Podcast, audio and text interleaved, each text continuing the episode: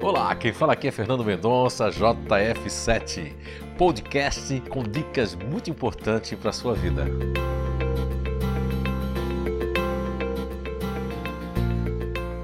Olá, então estamos de volta com mais um podcast com o tema As nossas inabilidades e as perdas energéticas de cada grupo natural de inteligência. E hoje nós vamos falar ainda da inteligência emocional, do grupo natural de inteligência do neutro. Então, o neutro emocional, eles têm ali como atributo né, a conciliação, uma capacidade de guardar segredos enorme. Mas essa capacidade de guardar segredos, muitas vezes, quando é dos outros, não tem muito problema, a não ser que tenha algum conflito iminente, mas isso pode dar uma perda de energia quando eles têm que omitir certas coisas que aí são segredo deles, que podem causar alguma coisa, um adiamento, isso tudo há uma perda de energia muito grande nos neutros emocionais, principalmente quando eles estão assim na iminência de cometer um erro ou já cometer alguma coisa que eles isso fica é, aglutinando na sua cabeça, isso perde uma energia muito grande, acabam inclusive indo para um ego de apoio, né? Que é o ego de apoio do lado continuador que eles têm, e isso faz com que eles tenham uma perda de energia muito grande, inclusive sentem-se assim é, acuados, é, vamos dizer assim, reclusos, e isso fica ali aquela monoideia, isso é um desgaste energético muito grande e um cansaço enorme, né?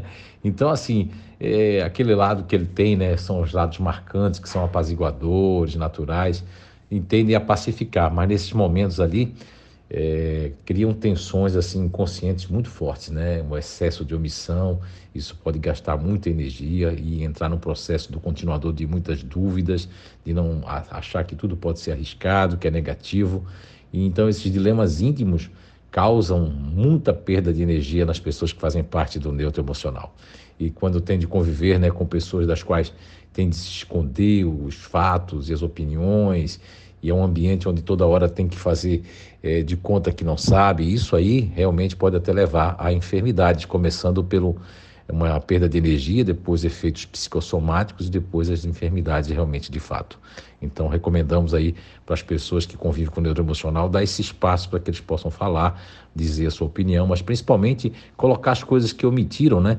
E que aquilo vai ficar perturbando eles de alguma forma e perdendo as suas energias para que eles não possam ficar dodói.